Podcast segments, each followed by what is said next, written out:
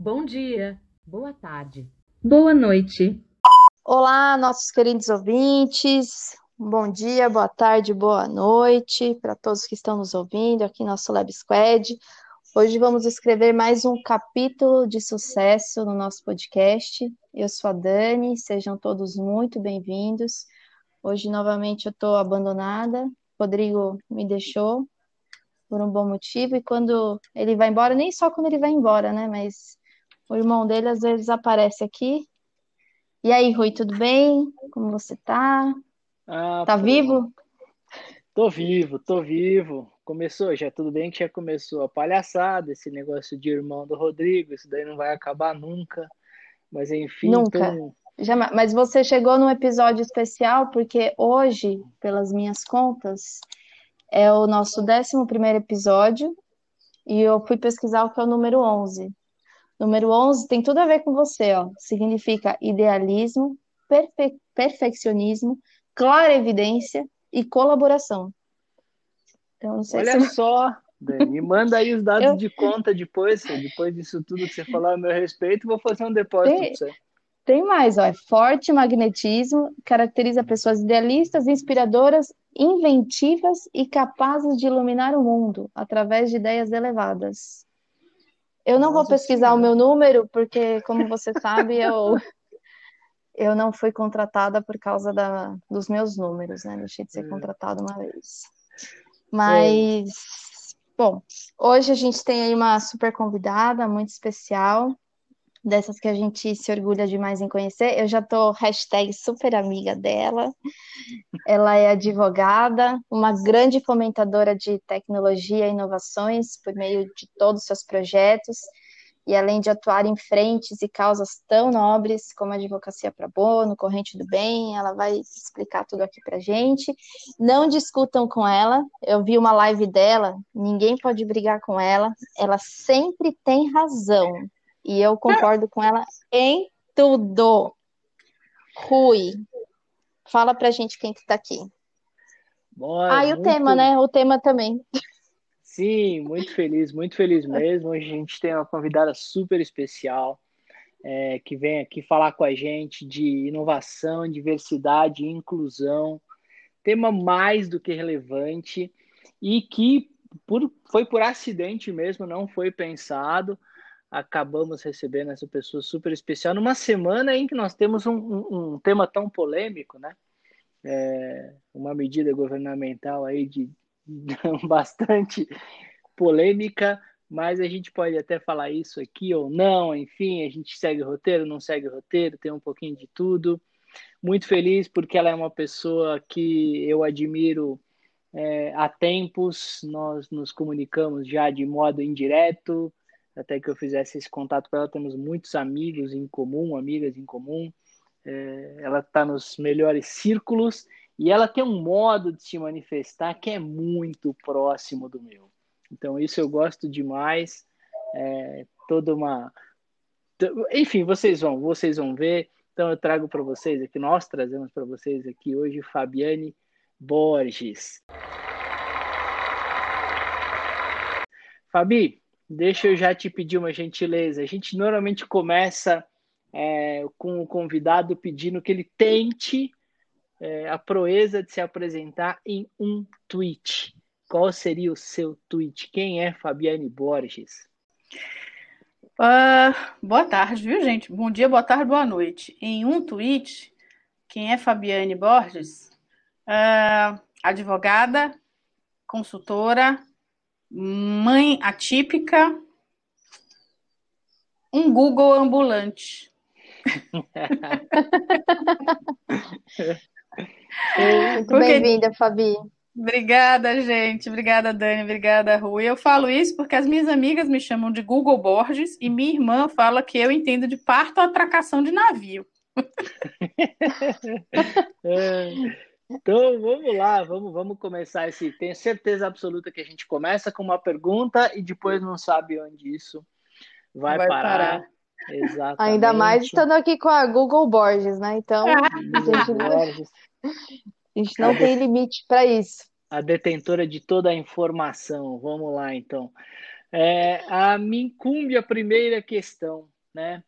Fabi, você tem um currículo muito interessante, ele é muito vasto, desde coisas bastante tradicionais. É, fiquei sabendo que és especialista em processo civil, uhum. né? É, aí também direito eletrônico, compliance. E aí tem uma larga atuação também há bastante tempo, respeitada, porque isso hoje é bom que fique claro no atual estágio do mercado, é, em proteção de dados, né? E como é para você ser uma profissional assim tão ampla? Eu até queria fazer uma pergunta um pouco mais específica, por exemplo, o que é uma formação avançada em ciberespaço? Ah, vamos lá. Esse curso foi muito legal, muito interessante. Bom, é, eu sou advogada de formação, né? Há 22 anos. E quando eu me formei, eu sempre, sempre gostei de advogar, não, nunca fiz outra coisa. Minha carteira não tem uma assinatura, minha carteira de trabalho, por aí vocês, vocês tiram, né? Eu vivo disso mesmo.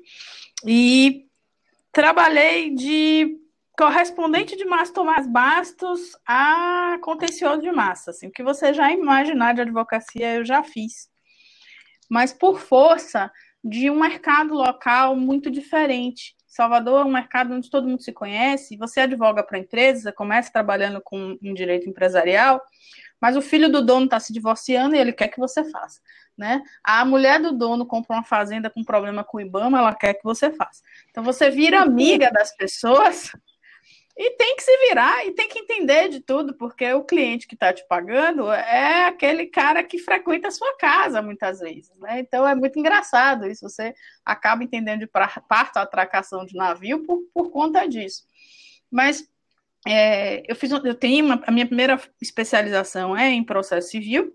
Eu tentei direito tributário, não me, não me encontrei, direito de trabalho piorou.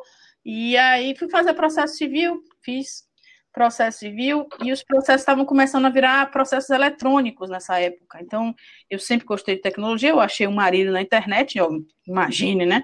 Você acha, você acha mais coisas também. Né? É o Google e, mesmo. Pois é, então, aí é, escrevi para processo civil uma monografia, um trabalho de conclusão de curso voltado já para para a tecnologia, né? Era a impugnação da prova documental no processo eletrônico, era algo muito específico, porque eu já flertava com isso, já gostava disso. É, mas por, por obra e graça da, da vida, né? Eu já tinha visto o MBA que eu queria fazer em direito eletrônico, eu queria trabalhar com isso, mas veio o diagnóstico do autismo do meu filho e eu parei minha vida durante cinco anos, sim, minha vida acadêmica, né? Não, não tinha. E não tinha, não tinha dinheiro, não tinha cabeça, não tinha condição, para estudar nada. Quando o Nando deu uma encaminhada, assim, que eu vi que ele estava começando a andar sozinho pelas próprias pernas, né?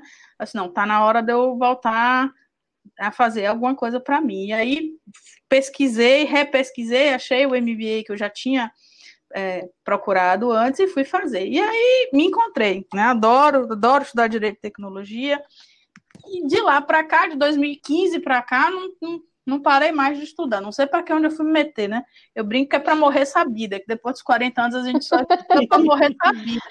Né? Uma cliente minha chegou lá no escritório. Eu sou contadora de causa, viu, gente? Esse podcast vai ser uma novela, adoro, mas vamos lá. Uma cliente minha chegou no escritório para atender ela, essa cliente de longa data. Uh, tinha uma, uma possessória grande e ela me viu assim acabada numa segunda-feira. Eu era só o pó da rabiola.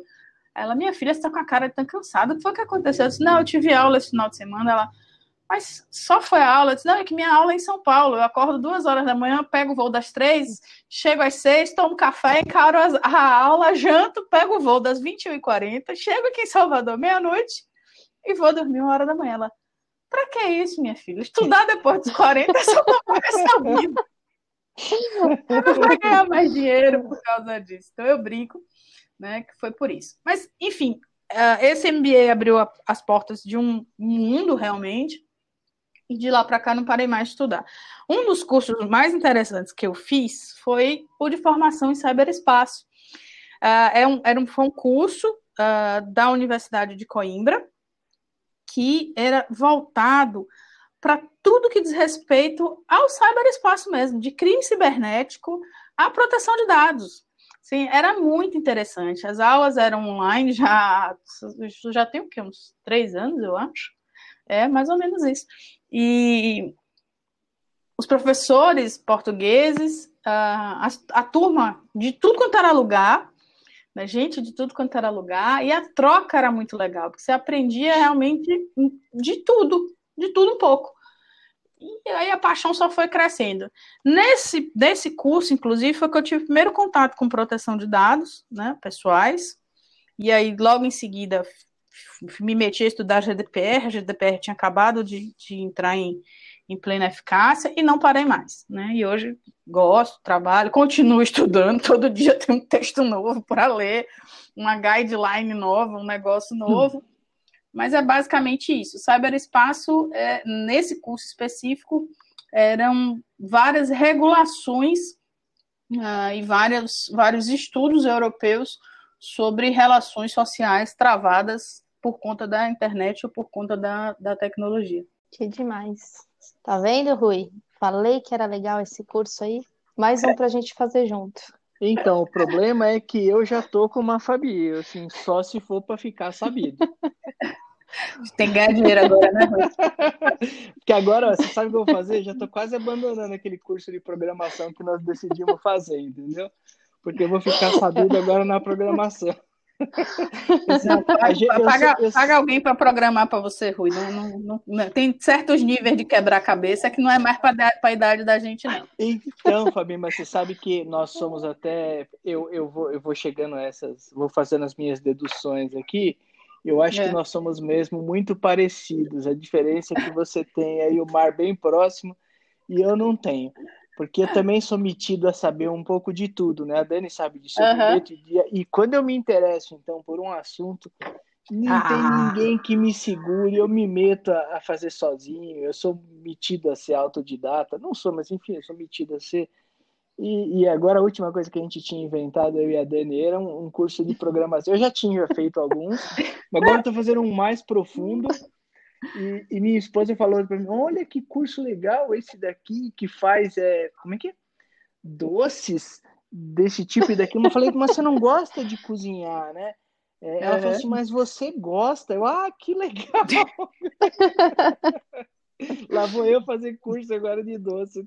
Tá, tá, que nem meu marido, tudo que ele vê de LGPD, ele me marca. Eu digo, pelo amor de Deus, já passei então, dessa fase. É é. Então somos três, porque o Rui falou para mim semana passada, Dani, tem pessoas para indicar alguém para esse curso? Falei, pode ser eu, porque a gente vai indo assim, a gente está nesse curso de programação, eu já me indiquei para outro, aí vi que você está dando curso essa semana, falei, nossa, já vou me inscrever, mas é conflitante com o meu horário, falei, será que dá para eu fazer dois ao mesmo tempo?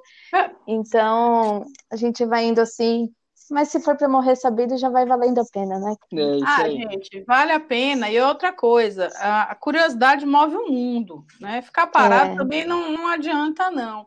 O problema é que curso às vezes custa dinheiro, né? E tempo, que é uma coisa que a gente já não, é. não, tem muito. Mas eu adoro aprender coisa nova, assim. Eu sou a pessoa. Outro dia a gente estava numa chuvarada aqui em Salvador, danada. E eu parei no posto para botar gasolina e tinha um, um, um frentista abaixado com uma, um guarda-chuva, tirando alguma coisa, cavucando o chão, né? Eu olhei, olhei, olhei, olhei, olhei e não conseguia descobrir o que era. Disse, Putz, não vou sair daqui curiosa. Baixei o vídeo e disse, meu irmão, o que é aquilo ali que o cara tá fazendo? Bacana. Ali, uma, o maluco que tá ali no meio da chuva tá fazendo o quê? Aí ele, não, ele tá passando graxa na entrada do, do, do tanque por causa da chuva, para não cair, não correr o risco de entrar água nos tanques de gasolina. Eu, ah, valeu, Miguel. Mas não saio, a, não saio com a, com a curiosidade, não. Não, eu fico doente se eu não souber o que é, ou como faz, o porquê daquilo, como é que funciona aquela coisa. Entrei pro time aí de vocês. Então, assim, no próximo curso a gente faz junto. Beleza. vou pensar, ou vai, ou vai ser o de doce do Rui. Eu fui ver um de unhas de vidro, de fibra de vidro. Se você quiser, eu vou ser eu o Rui. Eu não posso, porque eu tenho alergia a esmalte, então aí já não rola. Agora, cozinhar, eu cozinho muito bem, viu?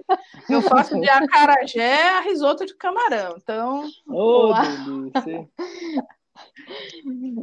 Ai, Fabi, é, eu fiquei pensando aqui, eu também fui investigar toda a sua vida e tudo mais, e um assunto que tem me incomodado bastante, essa questão dos escritórios, empresas, a gente tem, eu pelo menos tenho acompanhado bastante as vagas, né? Eu, até porque nas horas vagas eu, tô, eu sou headhunter, né? Me, me auto-intitulei, porque eu fico só promovendo é, currículos, indicações, falei, nossa, eu acho que eu sou um pouco headhunter, enfim.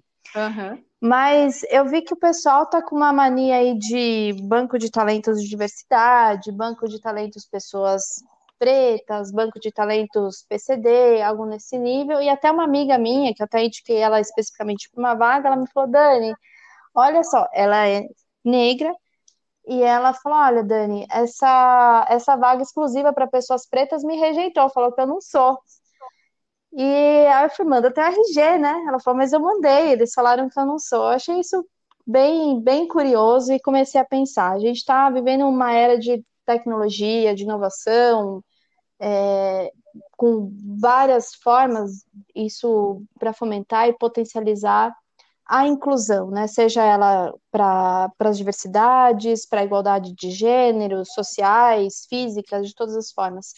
Só que até que ponto isso está sendo inclusivo ou não, né? Porque eu fiquei bem curiosa, qual, qual foi o ponto que eles chegaram para concluir que ela era ou não, né? Até eles responderam para ela: você não se encaixa para o perfil da vaga porque essa vaga é para pessoas negras. negras. Ela falou: mas eu sou. Eu sou, ela, aí eles mandaram, não, você não é. Eu falei, nossa, mas vai ficar nessa disputa, né? Eu sou, não sou, e ela ficou bem constrangida até. E, enfim, no LinkedIn a gente vê essa enxurrada de vagas. Eu, eu até, às vezes, me sinto até mal. E vi essa, hoje, acho que foi da Sofia Esteves, ela escreveu um artigo que até que, enfim, as pessoas estão é, no mesmo patamar, né? Hoje a gente está vendo vagas de igual para igual e até um outro ponto, já complementando. É, eu fiz várias entrevistas agora na pandemia e você é ótimo, você é um excelente candidato, é perfeito, mas vem cá, quantos anos você tem? Você quer ter filhos? Você tem filhos? Então, para nós, mulheres, a gente sabe que esse já é um outro grande fator, né? De uhum. problema para as empresas, escritórios, idade, filhos, a nossa é, identidade e a nossa opção ou orientação. Então, queria saber de você, você que é mãe, você que é mulher, você que conhece muito bem o mercado e está sempre compreendendo e vendo essa questão de diversidades e inovação. Você compreende que isso está, de fato, incluindo as pessoas ou, ou chega em algum momento que está segregando grupos?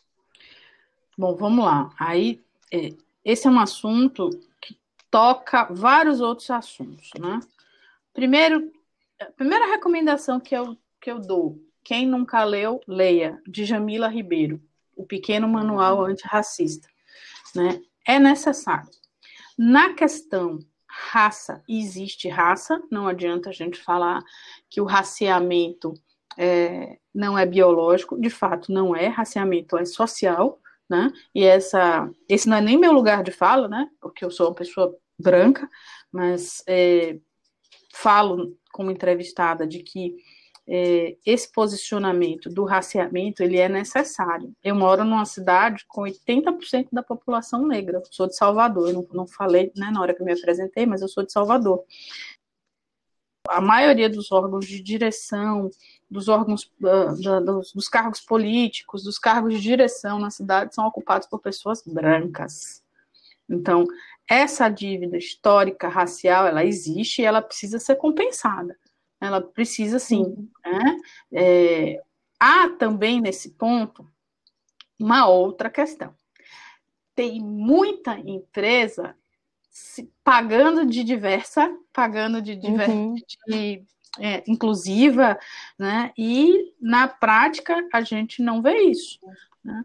É. Eu, por ser uma pessoa que transito muito em corporações de São Paulo, desde 2015, por conta do, do MBA, é, eu sempre me pergunto, quando eu entro no espaço, onde estão os negros naquele espaço? Se eles estão só na, pos na posição de servir. E é impressionante como nos eventos de tecnologia que eu frequento, isso é comum. Você não vê negros falando, você tem um padrão em São Paulo, nos eventos de tecnologia, de homens cis, branco, falando como speaker, keynote speaker, ou coisa que o valha palestrante, etc e tal. Você não vê negros nessa posição. Então, acho que essas medidas elas são necessárias.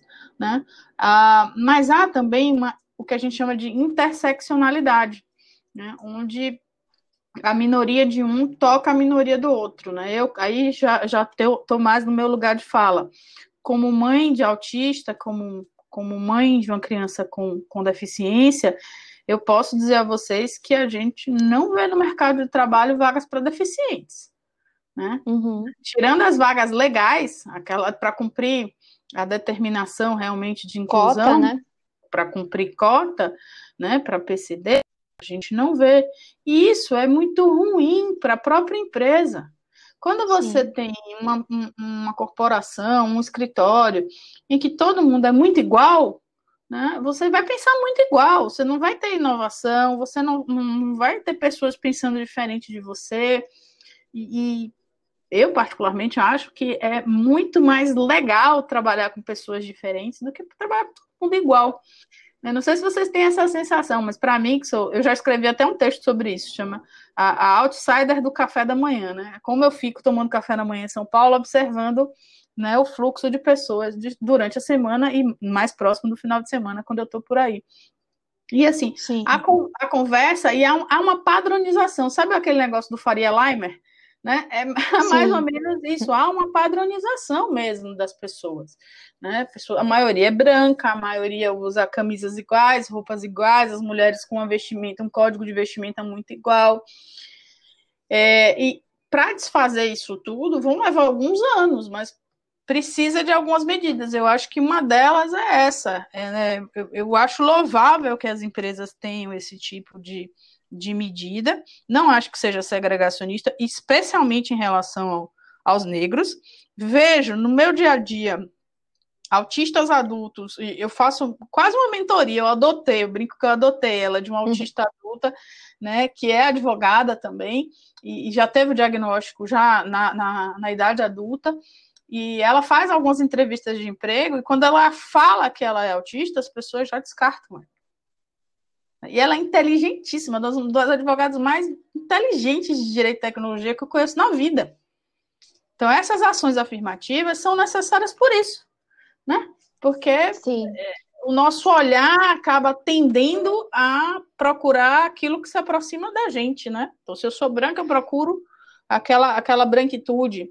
Né? Então, é, é complicado, mas é necessário. Não vejo. E ainda há um terceiro ponto que eu nem toquei que é a discriminação tecnológica, às vezes, nesses processos decisórios, né? Uhum. A Magrani fala muito de ética na, nos dados, e eu acho que falta, falta um pouquinho de estudo de ética, um pouquinho de estudo de filosofia, para compreender o quanto os sistemas sociais tocam a vida da tecnologia, tocam a vida para nossa vida profissional, e quanto essas minorias todas precisam, é, que nem deveria, né? Negros nem são a minoria, negros são a maioria Sim. desse país, mas precisam ser observados, porque ele frequentemente eles frequentemente não são. Se você pegar fotos de trainees, de programas de trainees das grandes empresas, grandes corporações desse país, e eu já fiz trainee em uma delas, né? É, você vê a foto da turma, só tem gente branca, não tem gente negra, não é. tem deficiente, não tem cadeirante. Então, Acho que o primeiro passo para mudar é por aí. Se isso lá na frente é, vai melhorar, vai, vai mudar, vai ser de outra forma, eu não sei, mas acho que agora, nesse momento, ele é um primeiro passo. Só não faça isso por fazer, né? Só não, faça, só não faça isso se você não souber. Mas é, tente, tente implementar. Eu acho que vale muito a pena e todos saem ganhando. Né? Quanto mais a gente convive com a diversidade, mais todos ganham. É, é essa sensação que eu fico, sabe? Se é, é só realmente para mostrar, né? Porque dá, dá a impressão, espero, um começou. É, eu espero que não to, seja. To, todos estão fazendo porque ou, ou por, por obrigação ou por modismo, porque efetivamente tem que haver a diversidade, né? Ela é, é. saudável, ela tem que ser natural, né? E ela e a, a, garantia de acessibilidade tem que ser para todos, né? Todos devem ter acessos iguais para que se garanta realmente um, a, a escolha, né? De onde você pode, até onde você pode chegar, pelas suas cê, cê conquistas e condições. Eu acho, Dani, que existe no país um. E aí eu já, sem querer enveredar para o lado político, mas, mas já enveredando um pouco, é, eu acho que há no país uma ideia errada de que uh, todo mundo tem acesso à meritocracia. Não tem. Uhum. Isso não é. existe. Né? O aluno de escola pública que acorda às seis horas da manhã, pega três busão para estar tá na escola, trabalha, ele não é, ele não tem, ele não parte do mesmo lugar, do mesmo ponto de partida do menino branco que faz cursinho de inglês à tarde, que tem um Nescau e um misto quente todo dia na mesa. Né? Então, se você e depois não parte... eu acho que é, eu, eu acho que depois é difícil você pegar uma pessoa que tenha dado certo e falar, olha, tá vendo? Dá. Isso. Né? Né? Eu acho que é complicado você ir no, na, na exceção da exceção da exceção e falar, olha, dá para ser, dá para conseguir, é, porque essa o é a realidade. Disso, é, o nome disso, para os deficientes, chama capacitismo. Né? É, uhum. Uma das coisas de você ser capacitista é você acreditar que, como um é capaz, todos os outros são. E isso não é, é uhum. é.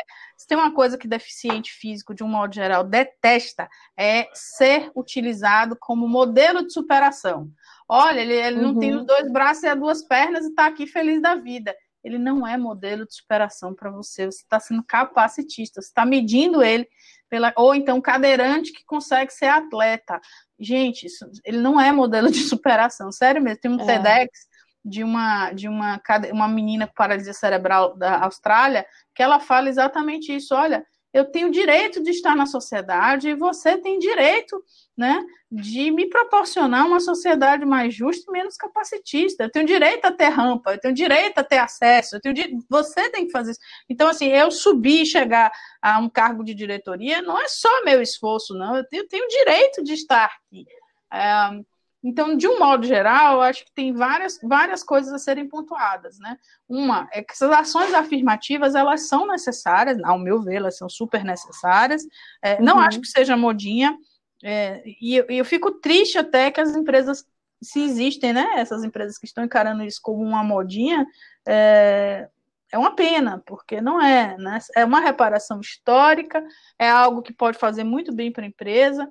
É, e no meu particular, a gente ainda tem muito que caminhar. Que conversa interessante para um dia em que se chega a notícia de que a Defensoria Pública da União moveu uma ação contra o Magazine Luiza por marketing Nossa. de lacração. Né? Eu, Eu teria vergonha de fazer, subscrever é. uma ação dessa. Então, que, que coisa, né? Que, é um tema muito. E, e, e eu ia até fazer uma. É, eu acho que evidentemente são muito importantes. A gente vem recebendo aí, desde o final do ano passado, uma série de informações super alvissareiras, né? Do tipo, olha, os negros são pela primeira vez maioria nas universidades, agora eles estão crescendo também no mercado de trabalho, mas de repente você tem uma escorregada como essas é, que chegam, chegam a dar vergonha mesmo, né? A gente teve também, acho que semana passada, uma do, do de um desembargador que determinando que, que, que tentando fazer o bem mostra como é estrutural, né? Ele mandou Sim. que se fosse reincluída uma candidata num processo sistema de cotas e falou que ela tinha sido excluída porque era bonita. É. Né? Isso foi notícia não... também, é surreal. Eu não sei se vocês sabem, e aí eu, eu fui. Nesses últimos 15 dias eu fui muito instada a falar sobre isso, né, em alguns lugares onde eu estive. É, eu não sei se vocês tiveram notícia, mas no caso da Magazine Luiza, não sei nem se pode falar o nome aqui, mas pode. no caso no caso do processo seletivo da Magazine, eles tiveram, eles fizeram uma pesquisa estatística antes de tomar essa decisão. Eles não entendiam por que da gerência do, do, do, das lojas, de dentro da estrutura deles, não conseguir refletir o que eles viam que era a maioria, quer dizer, negros em posição de venda, né, em posição né, até de gerência de algumas lojas, mas não dentro dos altos cargos da, da, da estrutura mesmo da corporação. Eles fizeram um estudo científico, né, um, estudo, de dados científicos disso. Então, a, a pessoa não acordou da noite para o dia querendo fazer justiça, sabe, racial. Ela fez uma pesquisa mesmo né? E ela acha importante isso para o negócio dela. É, eu, né, eu acho que me, me, me, surpreende mais o Estado querer intervir dentro de um processo seletivo né, é de uma empresa particular né, e sem nenhum fundamento jurídico do que qualquer outra coisa. Mas, enfim, só um esforço dedutivo meu aqui. E eu estava até ouvindo a Fabi falar né, dos Faria Limers, e aí eu lembrei aqui, aquela coisa de quem já é mais velho, né? Eu lembrei de uma, eu não vou dizer, aqui eu não vou dizer o nome, evidentemente, mas de, uma, de uma faculdade privada na qual eu lecionei por alguns anos em São Paulo, também bastante elitista, digamos assim, pelo menos em imagem, em que eu tinha a impressão de estar vivendo num episódio de Black Mirror, assim. Eu dava aula, sei lá, tinham 30 pessoas na sala, salas menores, né? É, mas assim, das 30, se fosse 18, 19 meninas, eu tinha a impressão de estar dando aula para clones. Eram 18, 19 Nossa. meninas absolutamente iguais. Era assim, um déjà vu, sabe? Passava uma falava assim, professor, vou, vou ao toalete. De repente, outra falava assim, professor, eu tô indo à cantina. E eu falava, mas você já não foi no toalete? Sabe aquela coisa? É o mesmo cabelo, é a mesma roupa, é a mesma bolsa, é a mesma. Tudo, eu tinha impressão, é surreal. Você já usava óleo essencial nessa época? Não, não, não, não passava no pulso ainda, agora eu tô... Ô, Rui, eu achava que só eu que tinha essa, essa impressão. É, quando eu ainda era solteira, bote aí uns 16, 17 anos atrás, eu fui para São Paulo e fui numa inauguração de uma boate, na época super famosa e tal. Um dos amigos, os amigos ricos que a gente faz na vida, né? Leva a gente para essas coisas. E eu, eu, sempre, eu, sou, eu sou gordinha, né? E, sempre fui a gordinha desbocada, não tô nem aí para nada, não reparo para nada. Eu entrei na boate e disse assim, gente, eu entrei numa fábrica de Stormtrooper. Só tudo, tudo igual, bicho. As mulheres louras amarradas nos, nos vestidos, tudo colado. Mas era igual, idêntico, loira, cabelo comprido, liso, né? Uma padronagem mesmo. Até, é. essa, até essa quebra dessa estética, ela é ela é importante para a gente, ela é fruto de um, de um movimento feminista que eu acho que se beneficia da tecnologia também, mas é engraçado você falar isso, eu achava que só eu tinha essa sensação de que estava né, numa fábrica de Stormtroopers também. Não, não, não é só você e o que você e essa observação que você faz sobre mulheres na tecnologia é super importante, né? Eu conversava isso também sobre com uma editora que é amiga minha, Roberta Densa, e a gente estava falando de fazer um livro até nesse sentido, só com mulheres. Eu sei que tem até um recente, é, acho que agora vai, vai, me fugir o nome, eu vou, ser, eu vou cometer uma injustiça aqui, mas é uma coletânea de artigos muito bacana, só com mulheres, mas falta uma representatividade também de mulheres na tecnologia. Sim. É, inclusive, existe um movimento muito... também, né? Existe, né? Onde Sim. existe uma hashtag, né? Se não me engano, eu me recordo Sim. aqui, mas é assim, onde estão as mulheres, né? Normalmente em eventos Isso. onde você tem só homens, assim, onde estão as mulheres? É... E dentro de tecnologia tem um movimento de STEM, né? É Science, Tech, Engineer, Mathemat acho que é Mathematician, alguma coisa assim, é, é ciência, tecnologia, engenharia e matemática. Onde uhum. estão as mulheres nessa, nessas, nessas carreiras? E, e, isso nada mais é do que fruto do que do, do, do machismo mesmo, né? A criança, a menina, brinca de boneca, não brinca de ser astronauta. Uhum. Não brinca de construir casinha, não, não, não brinca e nem de. é incentivada, né? Não tem incentivo para isso, né? Não, não, não, não, não. Eu, eu falo que eu, eu sou meio, meio fora da curva, porque lá em casa somos seis, e minha mãe criou todas muito independentes. São, são quatro mulheres e dois homens. Eu aprendi a dirigir muito cedo. Eu gostava de ferrorama, eu ganhei ferrorama. Não tinha essa, né? Essas... Meu pai, meu pai lavava prato, fazia atividades tidas como atividades é, femininas, né? Como se o homem uhum. morasse na casa. Exatamente. Ele não mora, ele passeia, né? Provavelmente. Né? Se alguém hospeda. sempre fala para mim, é, se hospeda, alguém sempre fala para mim, nossa, Guto ajuda, Guto é bom pai, meu marido, né? É bom pai. Não fiz filho de dedo, amor. E ele mora na mesma casa que eu, né?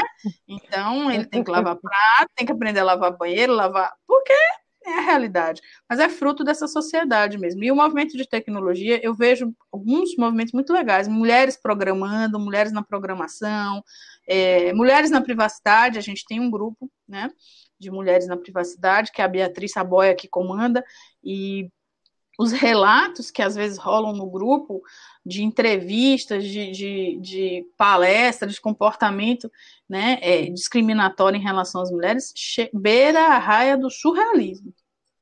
Do então, surrealismo. Então, parece acho... que você não está em 2020, parece que você está preso num, num, num, episódio do conto da Aya, sabe? Do The Handmaid's Tale.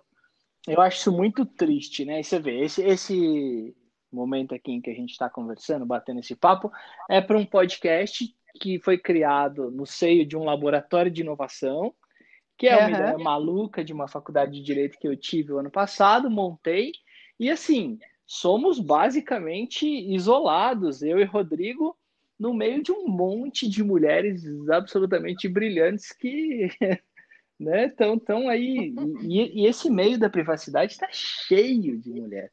Mas assim, cheio, mas ainda não, cheio, cheio de mulheres inteligentes, mulheres brilhantes, mulheres que sabem muito, que botam muito homem no chinelo, mas ainda muito sem crédito. Às vezes a gente para para falar para os meninos é, outro painel só de homens, outra palestra só de homens, ou sabe? Porque ainda é muito comum.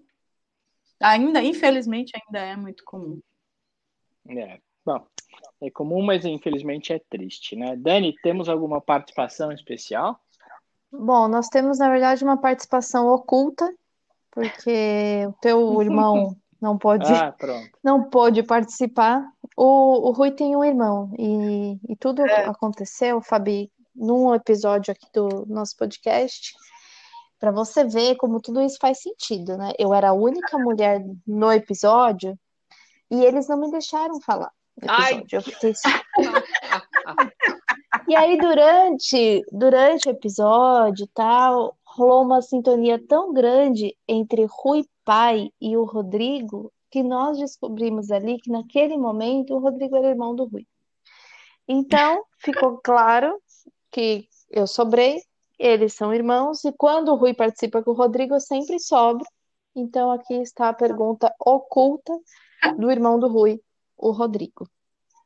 Ele, ele queria te perguntar o seguinte: ele comentou aqui que o, o bilionário excêntrico, o Elon Musk, tem uhum. diversas iniciativas inovadoras e uma delas é a Starlink. Você, como Sim. a nossa Google, deve saber muito tudo isso. E através da, da SpaceX, ele pretende, com custos baixíssimos, colocar em órbita inúmeros satélites desenvolvidos com uma tecnologia que possibilita alto nível de eficiência para fornecimento de internet aos locais mais remotos do planeta.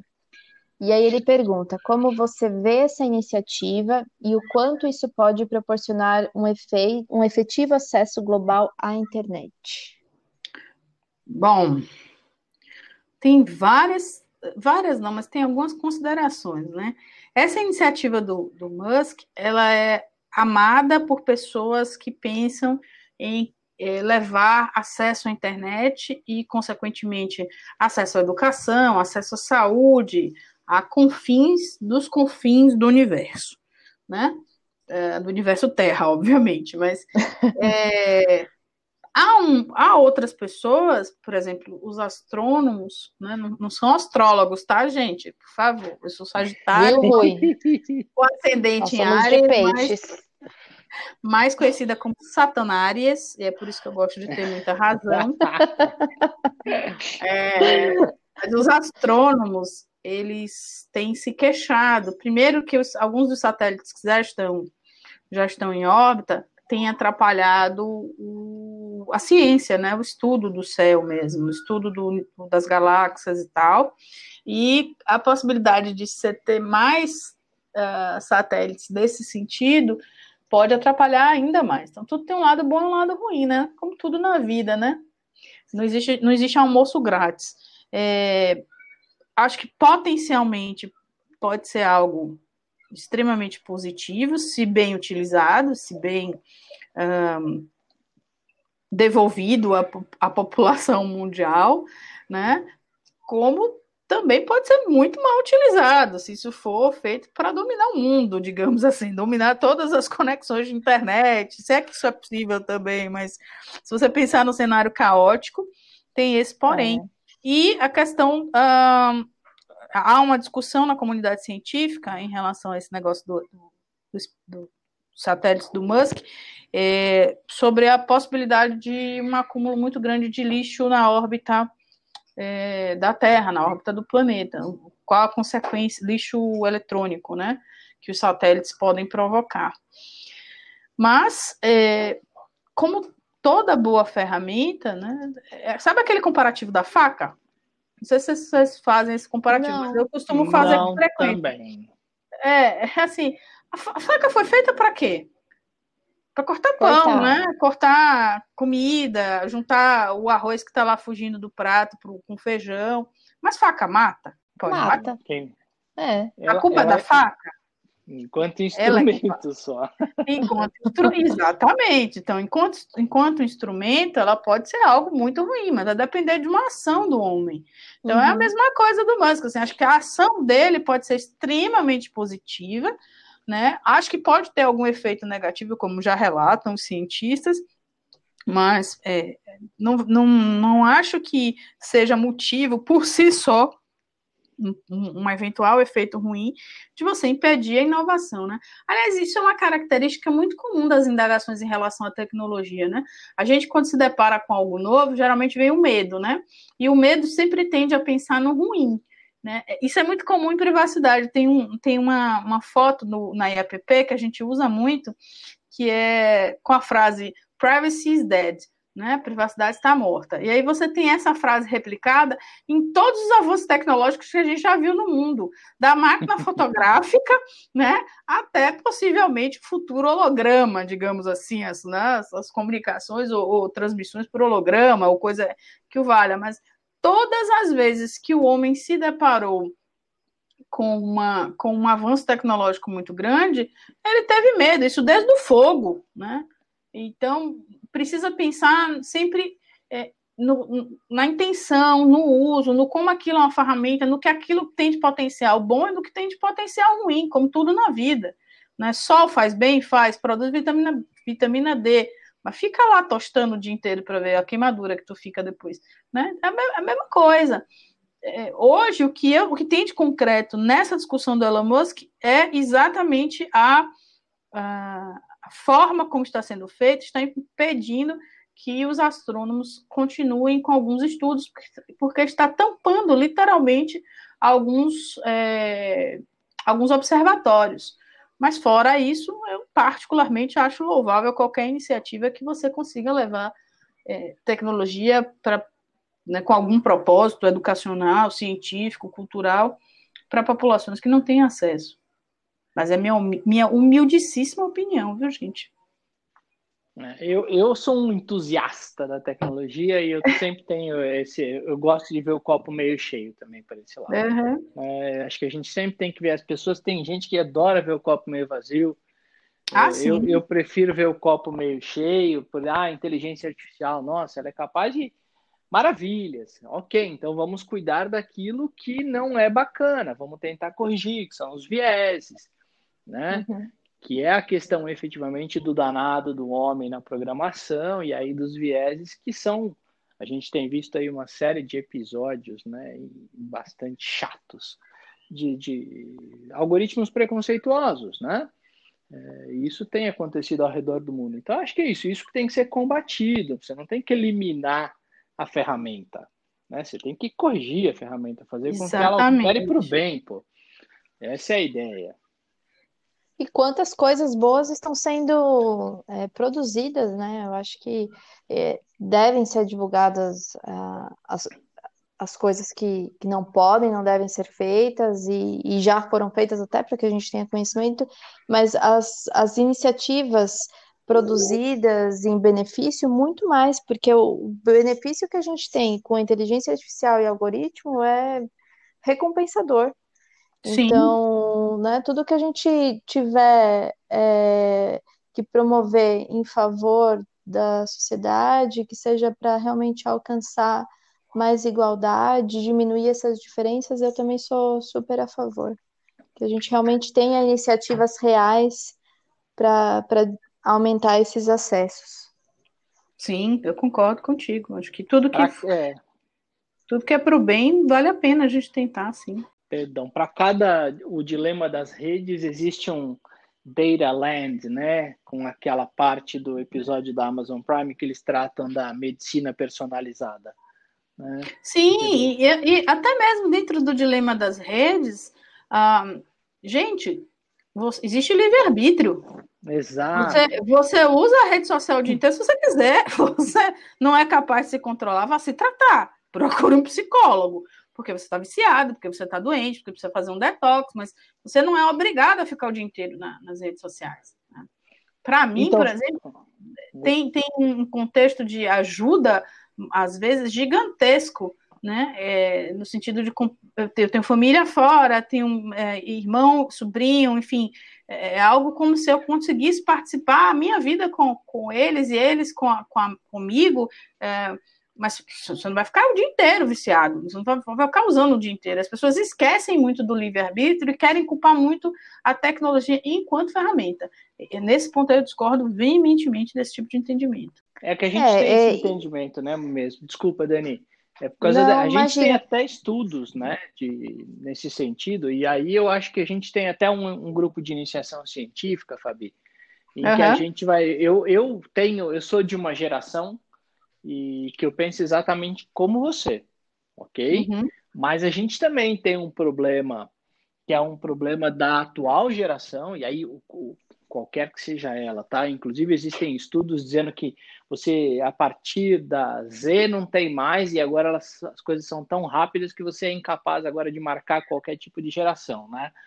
É, mas elas não, não vivem sem porque elas nasceram já com isso e Sim. aí é um negócio mais complicado, por exemplo, porque elas estão dispostas a abrir mão de muita coisa que nós, por exemplo, não estávamos dispostos na, na geração que, que era nossa. Mas, mas você, não, você, não, concorda, você não concorda que isso tem a ver, isso passa necessariamente pelo exercício da parentalidade também?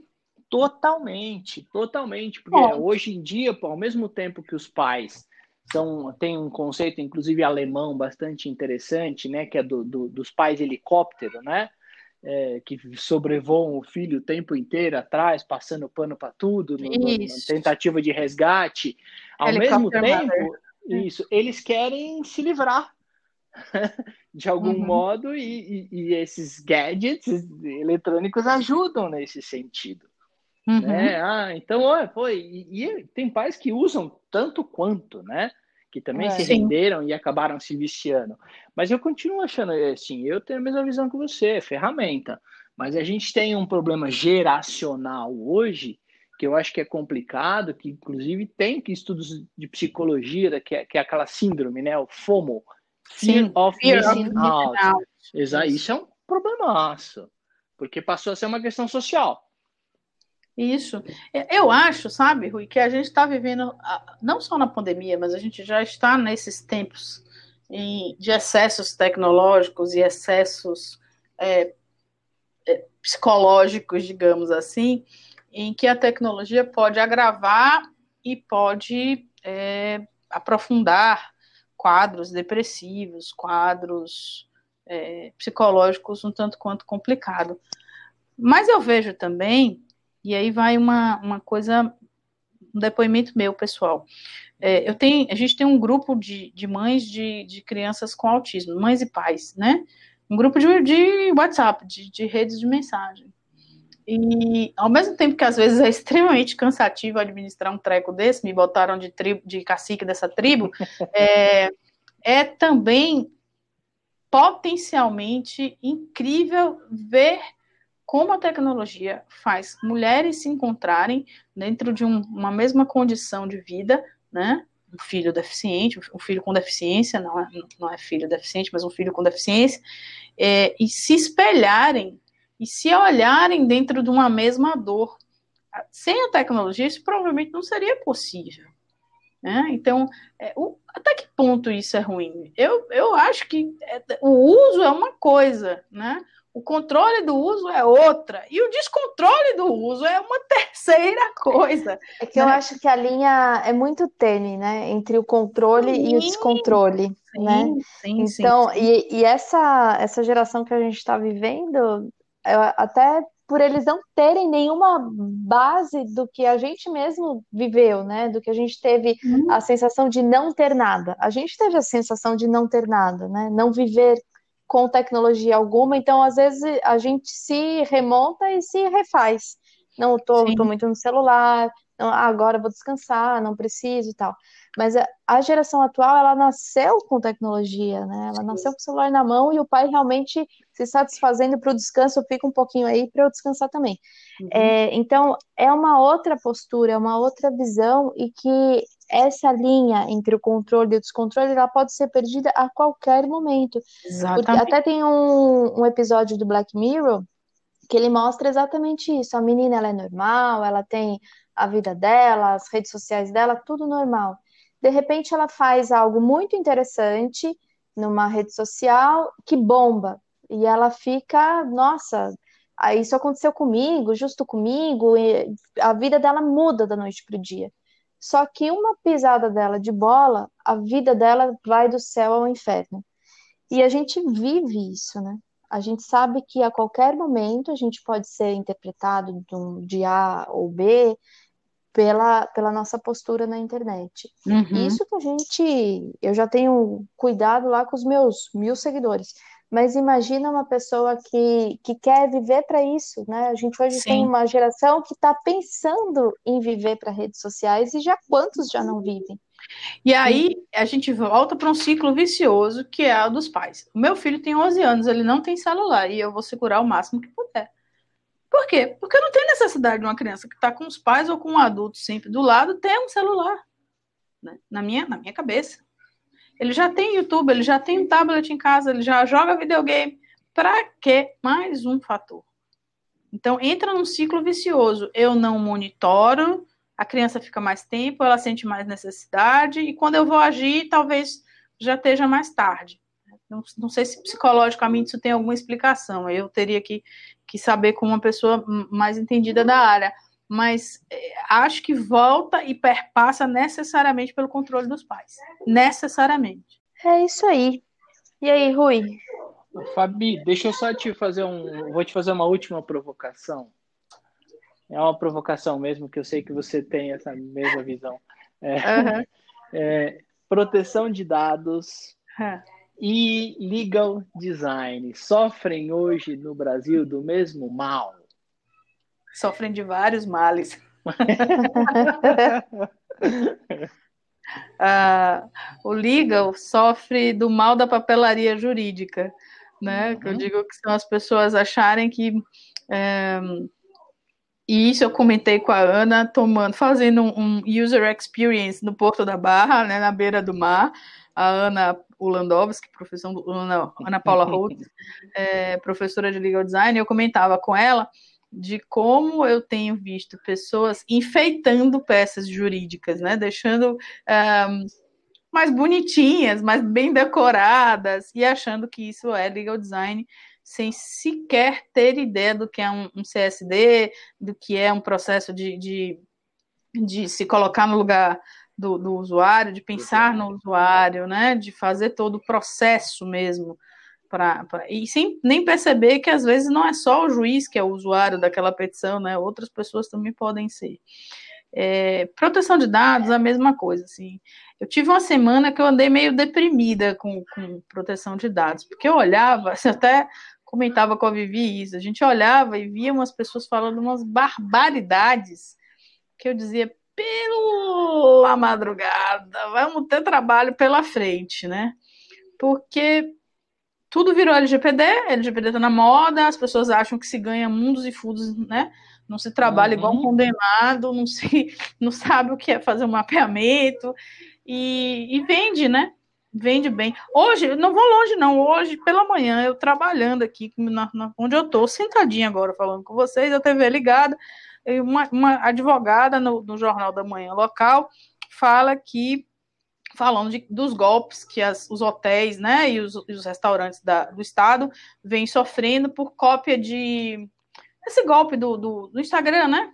Uma conta muito similar, ah, oferecendo é, um phishingzinho, um, um, estelionatinho bem, bem feito.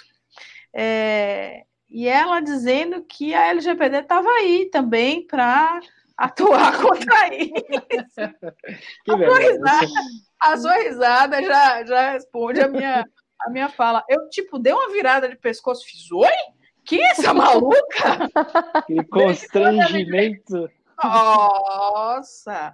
Eu tenho um amigo na, na, nessa televisão local e mandou uma mensagem: escuta, essa pessoa que está falando aí está falando uma barbaridade sem tamanho. A LGPD não, não serve para combater crime cibernético, pelo amor de Deus, não, não, é. Não é isso. Mas eu vejo muita coisa. Outro dia eu vi que e-mail profissional não era dado pessoal. Olha só. Aí eu disse, tá bom, então o meu e-mail que está escrito Fabiane Borges, arroba, o nome do meu escritório.com.br, não é dado, pessoal, porque... Não te identifica? Não me identifica, né? me identifica diretamente, inclusive. Exatamente. Né? Não, mas e-mail profissional não é dado, pessoal. Eu disse, tá bom, eu vou voltar, vou, vou largar tudo, vou reaprender tudo. Olha, Filho, nem se você adotar o conceito reducionista, você tá certo. Ainda tem né? isso, assim, é, as, as, pessoas que se dedicam a estudar LGPD ou a estudar proteção de dados como um todo, têm olhado muito para a lei só. Gente, a lei dialoga com todas as outras. E a lei dialoga com um universo que não é natural para o operador do direito. A lei dialoga com tecnologia. Então, quando o cara fala lá que controla. Ontem eu ouvi a seguinte barbaridade. É, o, o, a farmácia é a controladora e o caixa do balcão é o operador. De fato. Olha, eu é posso te falar? O que você está falando, tem aí, eu também vou, vou, vou, ocultar detalhes, tá? Mas tem um, um TJ do Brasil ah, sim. soltou um provimento falando em, em operador integrante. Isso é a culpa desse cenário de indefinição, entre aspas, de um, é, má interpretação sobre os papéis de controlador e operador é agravada em sei lá quantas mil vezes por conta desse decreto, por conta desse, desse dessa norma desse tribunal, né? Uhum. Porque rasgou a lei no meio, né? Exato. Rasgou criou gente, algo que não existe. E aí ontem alguém queria argumentar comigo, ah, mas você precisa ver o conceito expansionista ou reducionista. Eu disse, meu irmão, para TI, controlador e operador, não tem conceito não expansionista, tem. não. Isso já existe há milhares de anos o controlador é X e o operador é Y, porque isso decorre de tecnologia da informação, isso decorre de acordos de níveis de serviço, de acordo de processamento de dados. Existem coisas, a gente está chegando nessa fila do pão mais atrasada, gente. Não tenta uhum. mudar as coisas. E isso dá uma deprimida um pouco, assim, sabe? Dá, dá uma certa tristeza. Mas é como uma grande amiga minha fala, a Roberta, né? Ela, ela fala, Fábio, deixa a galera fazer errado. Vai ter mais trabalho para a gente consertar. Então, a gente, se não ganhar agora, vai ganhar lá na frente para consertar os erros. Então, é assustador. É muito interessante, eu acho que do ponto de vista, eu nunca, eu nunca presenciei o surgimento de um direito, né?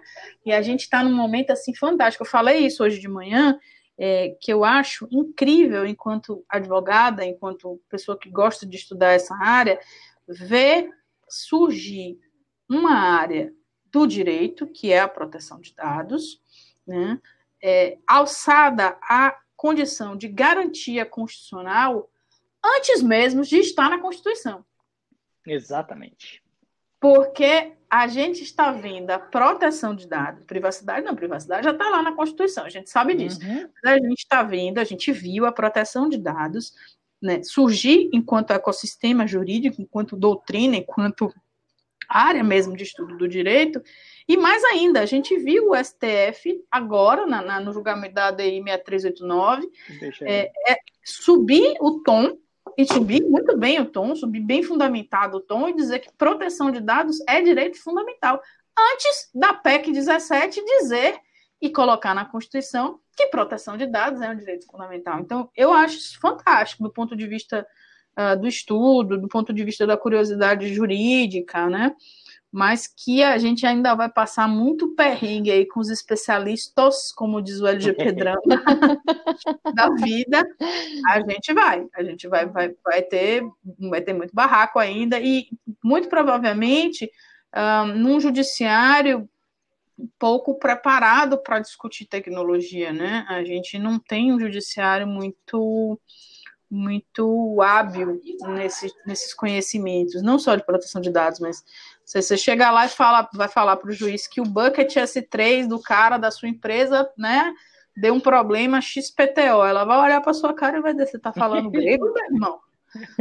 Você vai ter, vai ter um papel fundamental em explicar a tecnologia para aquela pessoa, né, se desfazer de alguns conceitos.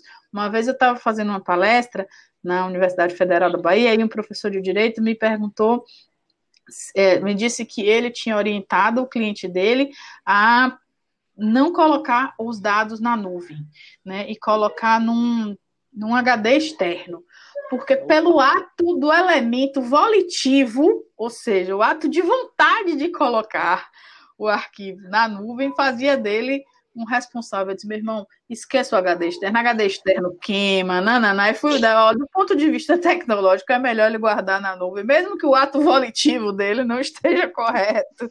então, a gente, a gente ainda tem muito que caminhar, o Dani, assim, é, mas eu acho massa isso. Acho que talvez seja o que vai manter a gente velhinho aí, com 80, 90 anos, ainda atuando, né? Talvez a gente ter, ter saído um pouquinho na frente e ter percebido que tecnologia e direito vão andar cada vez mais juntas, é, faça a gente andar mais tempo nessa, nessa, nessa estrada aí. Tomara! que bom, né? E que bom por isso, porque é. realmente a gente ter, ter essa percepção transformou a nossa carreira, pelo menos eu posso dizer isso pela a minha, né? Porque eu ainda vejo colegas que falam, nossa, que, que é LGPD? O que está que, que tá acontecendo? Que estão tá, falando tanto dessa LGPD? Eu, eu, tenho que fazer alguma coisa? Então eu falo, nossa, se ele ainda está nessa, é melhor já nem fazer nada, né? Fica do jeito que você está. Porque. É, não, é, eu tenho. Sabe que eu tenho pena dos pequenos. É. Dos pequenos eu tenho muita pena, assim é, os clientes menores, que você vê que é pouca coisa para fazer, é só contrato, controle de acesso e tal, mas que ainda estão uhum. perdidinhos da Silva, sabe? É, é. Do, do, dos grandes que sabiam que tinham que fazer alguma coisa, não fizeram, né? Esperando no, o, o, as prorrogações, eu não é. tenho pena, não. Esses aí eu quero mais. Estão contando com o jeitinho Brasil, né? Estão é. contando com o jeitinho Brasil e tá indo. Então... Esses aí eu quero mesmo que se lasque, todo, em banda. mas os pequenos eu tenho medo, e aí, medo e tenho pena também. Eu tenho tentado tentado ajudar de alguma forma. E é um filão também de mercado, né? Você não precisa Oxe, fazer, Você não precisa fazer Sim. adequação só de empresa de, de milhão, de 100 mil, né? Você pode fazer adequação de empresas menores de um modo muito mais rápido, muito mais prático, é, e ganhar dinheiro da mesma forma. Isso aí. Rui, falar mais alguma coisa? Ah, eu teria mas muita coisa. Cada coisa que se fala ah, aqui, então vamos, vamos três, embora. quatro ideias para ficar. Ó, oh, gente, minha última live foram quase três horas de duração, tá? É. Sério, o povo encerrava um, encerrava, começava outra, então estou por conta de você. É, não, muito, muito do que a Fabi fala, você sabe, você me conhece há mais tempo, né, Dani? Você sabe uhum. que eu uhum. penso exatamente desse modo, né? Então, eu fico bastante feliz aí de encontrar pessoas ao longo do caminho é, que tenham, que, que, mostrem que eu não sou um ser isolado é do mundo em relação a uma série de assuntos. É o reconhecimento, é sempre bom a gente se reconhecer nos outros, né? eu acho também legal isso. É, e a gente tem que, tem que, tem mais um negócio muito especial no episódio de hoje, assim, porque a Dani, Fabi, ela, ela normalmente oculta o ano em que ela se formou e coisa e tal, ela não quer falar nada, mas hoje ela, ela deixou escapar aqui, deu uma dica dizendo que ela não tinha nada de tecnologia aí, né, na geração dela, enquanto Garota, que significa que a gente já passa a ter alguns parâmetros de aferição. Mas eu sempre falei o ano que eu me formei, eu sempre deixei muito claro a minha idade. Eu falei aqui em off, se voltar 28 anos para trás, eu tinha 6 anos, é só fazer conta. Ah, você tá é que a gente não é boa em matemática. 34, eu já fiz aqui de cabeça. Aí, ó, tá vendo?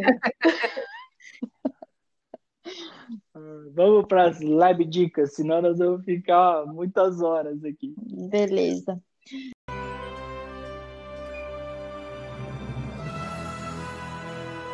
Lab dicas. Bom, Fabi, agora a gente reserva um momento aí todo seu para você contar umas dicas aí pra gente. Eu vi uma live tua que você falou que adora cantar, então se você quiser cantar também, pode cantar umas músicas. Eu te acompanho. O Rui, o Rui toca alguma coisa para nós. Mas. Curas, viu, é, ele faz uma batucada numa caixinha de fósforo. Ele ama raça negra, o Rui. Não sei se você Nossa, gosta, o Rui gosta bastante. Minha filha, não existe ninguém nesse país que tomando uma cerveja não escute raça negra e dance. Não tá existe. vendo, Rui? É, ele não, Hoje, ele não concorda Fabi, com acho isso. que achamos uma discordância. Tava tudo indo bem, até agora. Tava tudo indo bem, até falar de raça negra. Da cerveja eu concordo. Mas raça negra.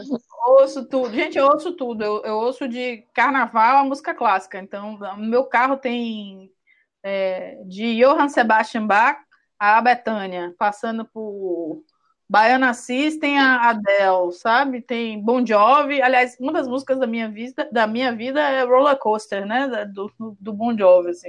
Traduz perfeitamente você ser mãe de uma criança autista. Mas, Mas não tem como não ser multicultural sendo da Bahia, né? Eu acho que não. Eu acho que. Também acho que não. Eu acho que não. Acho que seria, pelo menos. Eu ouço de Pete ao Ileaê. Então, por aí você imagina a minha, minha, minha playlist. E adoro todas, sim. Sem, eu sem amo essa... Peach. Nossa, Peach é... Eu também, eu gosto também. Gosto pra eu, tom, eu tomava uma no bar. Não nem posso falar uma coisa dessa, uma povo vai achar que eu sou cachaceira, mas eu tomava uma no mesmo bar que Peach sempre ia beber. Né, e algumas vezes eu encontrava com ela lá pós, pós show, assim, era bate-pô. Ela, ela ainda diz, ela quando vem a Salvador, ainda vai nesse bar muito que chama pós-tudo o nome do bar. Ó, é, é pós-tudo mesmo. Você está encerrando a noite mesmo. Corre para lá. Tinha, tinha, tinha, que fazer. Mas é impossível. Bahia é um, um, Bahia é um país à parte, gente. Salvador, é. especificamente, é um país muito à parte. Eu, eu brinco que Salvador é meu país, mas é verdade. Tem influência de, muito forte da África.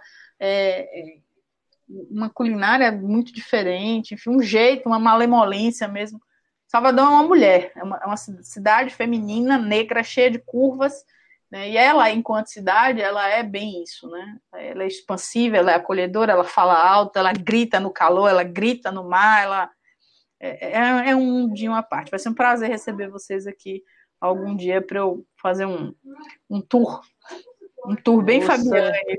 Não convida, não, porque eu tô sempre na Bahia. Convite já, já registrado, né? Nem feito, é registrado. Eu Deixa eu passar essa pandemia aí. Que vocês venham fazer o, o, user experience, como eu, como eu fiz com, com a Ana, vocês vão, vão gostar bastante. User experience de Porto da Barra. É, vale a pena. Não, gente, assim, sim, desculpa, eu interrompi a Dani falando, que ela disse que viu numa live minha o que, Dani? Que você adora cantar ah, músicas. Eu canto, canto. Mas aí, aqui, assim, esse espaço é teu, você dá a dica que você quiser. Aí eu falei que se você quiser cantar, você pode cantar. Não, hoje eu não vou cantar, não. Oxente. Eu cantei hoje já para uma mãe de autista que chegou para um grupo e fez assim: a gente, como é que estão os meninos na pandemia? Eu fiz, senta aqui, não tenha tanta pressa, senta aqui. Para ela entender bem o que estava esperando por ela. Né? Mas eu gosto de emendar. Às vezes a pessoa fala uma palavra, eu emendo com uma. Isso, uma... é isso mesmo. Você falou que você emenda, né? É, é isso mesmo. É, as pessoas soltam uma palavra, eu aí emendo com, com alguma música. Não, gente, eu queria muito agradecer é, o convite, o espaço. Assim, primeiro que ver São Paulo se abrir para pessoas de fora já é uma grande coisa, sabe? É, a gente já se sente acolhido, respeitado, e isso é muito bacana. Então, eu só tenho realmente a agradecer a vocês dois por, por abrirem essa oportunidade. Quem sou eu na fila do Pompa estar tá aqui falando alguma coisa, mas fico muito honrada, muito feliz. Espero que a gente possa se encontrar em lives, em papos, enfim. É, agradecer, agradecer. Ô, Raio, tem uma música do Saulo que fala agradecer. Opa, opa, opa, é, agradecer. Vai bater na, cabeça, diferente. É uma música que toca nos meus carnavais, mas vamos lá. É, sigam a, a gente tem uma ONG aqui em Salvador de mães de crianças autistas, chama Altimais, tá no Instagram, se vocês quiserem entender um pouquinho desse trabalho social aí que eu faço. É muito bacana, é muito, muito bom empoderar mulheres que chegam muitas vezes deprimidas, muitas vezes ainda sem entender o sentido de ter um filho uh, diferente, entre aspas, do normal também, entre aspas.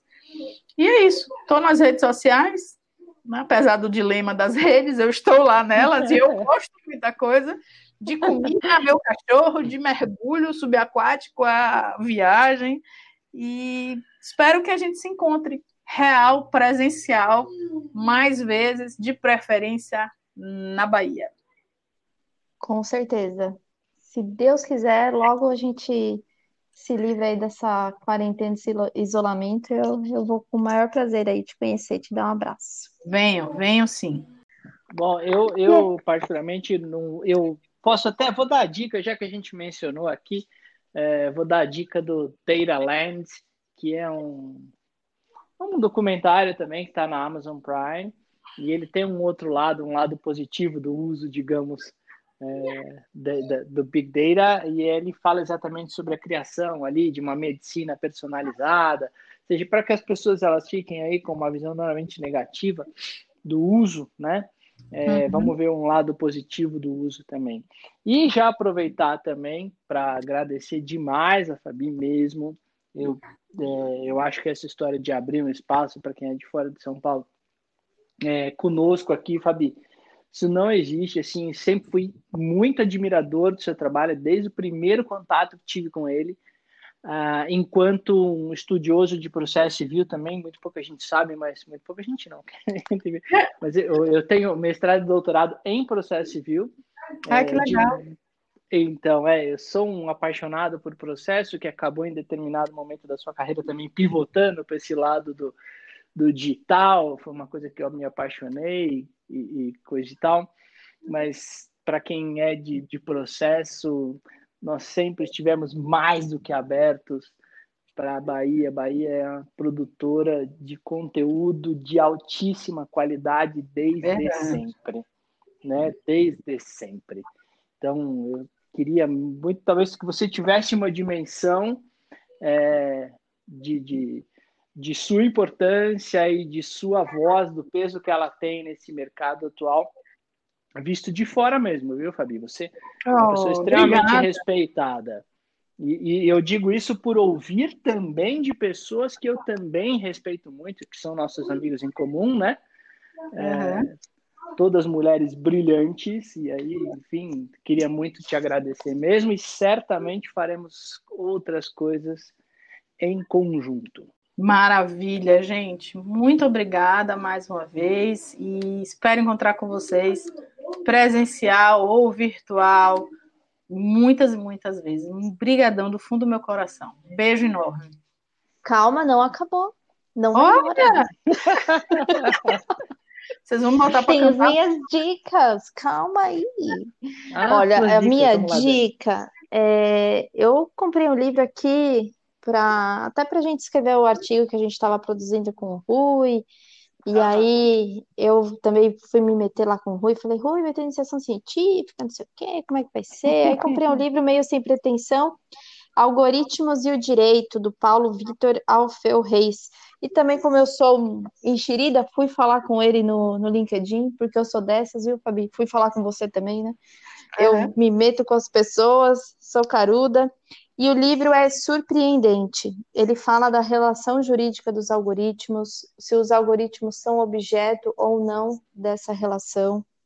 É, ele traz todo o conceito dessa construção dos algoritmos, algo que eu particularmente não enxergava e não, não tinha esse raciocínio de construção, e os efeitos dessa construção dos algoritmos, a relevância social dessa construção. Essa obra do Paulo, que já é meu amigucho, é, foi a obra do mestrado dele, e se tornou esse livro que eu super recomendo para vocês, Algoritmos e o Direito. Eu gostei bastante e estou aí selecionando coisas para depois escrever e poder publicar também. E quem sabe ele pode ser uma pessoa aí também para vir participar com a gente aqui do Lab.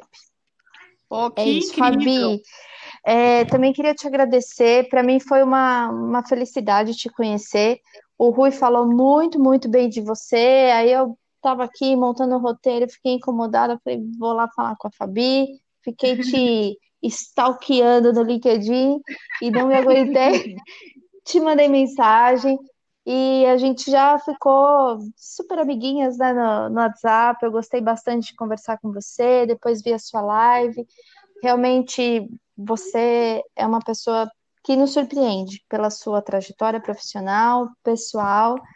Com certeza eu vou para a Bahia assim que der e, enfim, te agradeço por tudo, por, por, essa troca, por compartilhar com a gente, por prontamente atender aí o Rui. E espero que você volte para, seja no podcast, nos nossos outros canais. Fico à sua disposição também para o que você precisar, para a gente trocar conhecimento e compartilhar ideias e projetos. Que legal, gente. Eu só só agradeço mesmo. E falando em algoritmo, já que você deu dica aí, fica o registro de dois livros que eu acho assim fantásticos para quem está lendo esse assunto, que é The Black Box Society do Frank Pasquale e The Weapons of Math Destruction, né? Da Cat O'Neill. Quem quiser ler, esses dois livros são muito bons, tem tudo a ver com esse tema que você está pesquisando, da Cat principalmente, e o do, do Frank também. E agradecer, gente, a palavra de ordem aqui é, não, não sou hashtag gratiluz, porque eu não gosto, mas, mas valeu mesmo, e acho que a vida é feita dessas trocas, desses encontros. O Rui é amigo de uma grande, mais uma grande amiga minha, a Dayana, é uma menina iluminada, assim, que conseguiu me colocar, me tornar amiga de outras tantas pessoas iluminadas. A Day é um presentinho mesmo, sabe aqueles bichinho de pelúcia ou então de, de é, biscuit, sabe? Que parece que vai quebrar. Ela é toda frágilzinha, mas é uma potência de mulher. Enfim, eu agradeço muito por, por ela ter entrado na minha vida lá no, no MBA e ter trazido tanta gente boa. Trouxe aí o Rui, trouxe agora você, Dani. E é uhum. isso. Valeu, gente. Brigadão. Obrigada, Fabi. Valeu, Fabi. Beijo. Bom, e para quem quem estiver nos ouvindo, não esquece de seguir lá o Instagram da Fabi, a, a página que ela indicou também. E seguir todos os nossos canais, nosso Instagram, Lab Inova FDSBC, no YouTube. Você quer comentar alguma coisa, Rui? Posso seguir? Não, tô felizão aqui só ouvindo. Então tá bom, eu te dei a chance. No YouTube, gente, tem um vídeo do Rui quem quiser, corre lá para ver. É o Lab Inova. E no LinkedIn, Lab de Inovação FDSBC. Gente, muito obrigada. Foi demais. E até a próxima.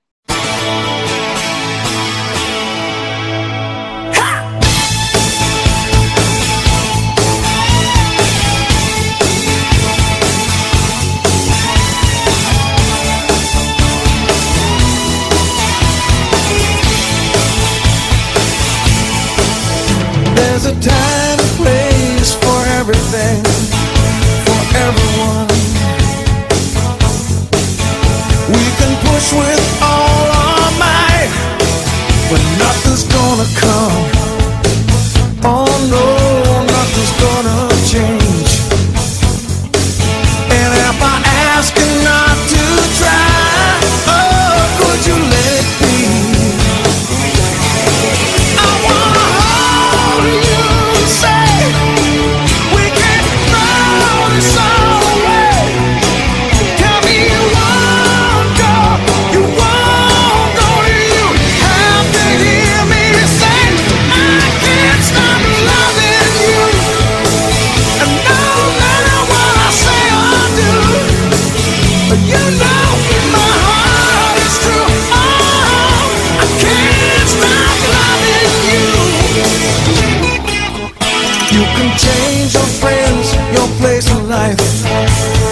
Change your mind.